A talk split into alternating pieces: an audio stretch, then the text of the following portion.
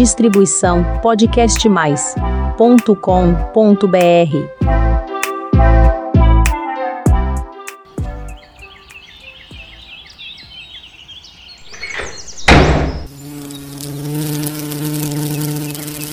Nossa, qualquer um, o que é isso? Você parece nervoso. O que aconteceu?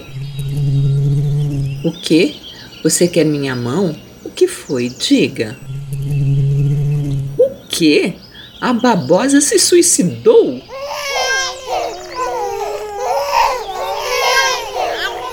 Olha, qualquer um, todas as plantinhas do home office estão chorando.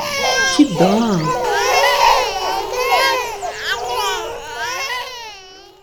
Quais motivos a babosa teria para isto, qualquer um? Conte tudo para mim, vai. Diga qualquer um. Por que a babosa se suicidou? O quê? Só depois da apresentação do canal, qualquer um? Ah, bem, mas eu não tenho condições psicológicas para apresentar hoje o canal, não. Tá bem, qualquer um. Você está certo. Nós temos um compromisso com o nosso público.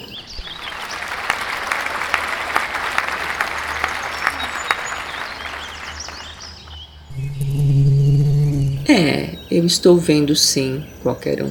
Até os meus botões do tipo camélia estão aplaudindo.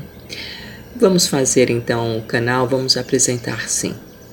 É, eu vou reunir forças e apresentar o canal.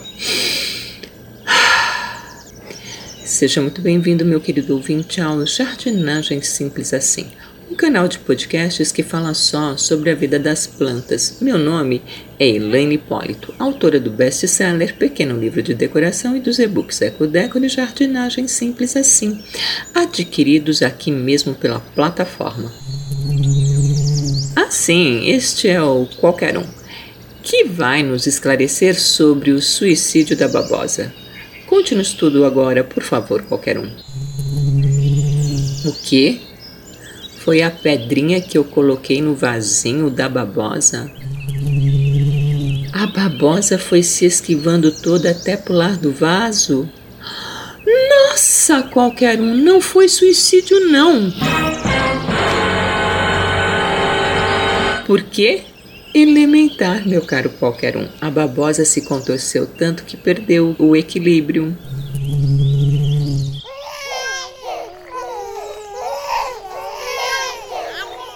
Bem, tudo esclarecido, vamos falar um pouco da planta aloe vera ou simplesmente babosa.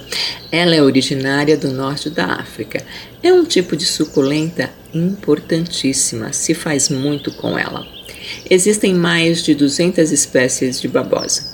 O gel existente dentro das folhas pontiagudas, gordinhas e com extremidades serrilhadas é milagroso. Possui flores. Você nunca viu a flor da babosa, qualquer um? Espera um pouquinho. Olha esta foto aqui, da flor vermelha.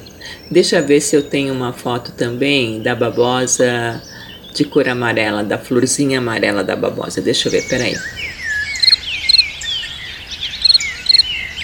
Não, qualquer um eu não tenho da flor amarela, não. Vamos colocar no canal só a vermelha mesmo, tá bom? Bem, como eu ia dizendo, a babosa ou aloe vera pode ser cultivada em vasos ou em solo até mesmo pobre. Fácil de cuidar, ela não gosta de muita água e é resistente a climas mais secos. Apesar disso, deve ser irrigada duas vezes por semana. A babosa da qual estamos falando pode ser usada para a saúde do corpo e dos cabelos. Pode ser usada por via tópica ou oral. Tópica qualquer um é quando é colocada sobre a pele ou o cabelo como forma de hidratação. Já na maneira oral é quando é ingerida.